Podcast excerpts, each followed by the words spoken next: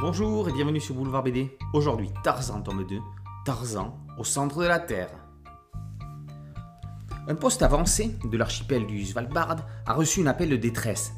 L'expédition Porter, partie à la découverte d'un passage au pôle Nord jusqu'à la Terre creuse, a disparu. Jason Gridley, qui a participé aux préparatifs et au financement, apprend à Tarzan qu'ils ont trouvé l'ouverture vers un monde au centre de la Terre, baptisé Peluchidar. Les membres seraient retenus par un peuple appelé les Kingars. Le sang de Tarzan, qui a retrouvé la vie sauvage après une, tentative d'adaptation à la civilisation, ne va faire qu'un tour quand il va apprendre que Jane faisait partie de l'expédition. Il va tout mettre en œuvre pour la tirer, ainsi que ses congénères, de ce bien mauvais pas.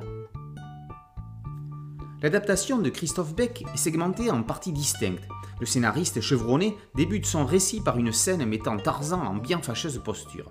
S'ensuit un long flashback pour savoir comment l'homme singe en est arrivé là. Sauf que là, ce n'est pas au centre de la Terre. Il n'y ira qu'après, dans la deuxième et passionnante partie de l'histoire. Il semble que les éditions Glénat adoptent pour Tarzan une méthode similaire à celle des éditions Glénat pour Conan le Cimérien, à la différence près que Beck semble parti pour se charger lui-même des adaptations de chacun des romans d'Edgar Rice Burroughs.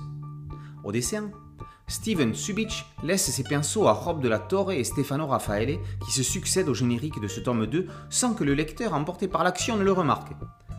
Tous deux sont de chevronnés dessinateurs de comics. Une seconde lecture permet d'analyser que le trait de De la Torre rappelle celui de Victor de la Fuente. Il est plus fin, un brin plus anguleux que celui de Raffaele. Ce dernier se rattrapant dans des scènes grandiloquentes où l'univers de Carthago rencontre celui de Jurassic Park même si des esprits chagrins pourraient trouver d'énormes ficelles à l'histoire, on ne peut qu'être bluffé par l'audace de celle-ci, surtout si on la replace à l'époque où elle a été écrite, à savoir en 1930, sous le titre Tarzan au cœur de la Terre. La preuve de son efficacité est qu'elle se lit d'une traite et que l'on finit épuisé par tout ce qu'ont vécu les personnages. Plus proche des grandes histoires de monstres que d'aventures dans la jungle, Tarzan au centre de la Terre est arrangé à côté de The Kong la série explosive d'Eric Erengel chez Ankama.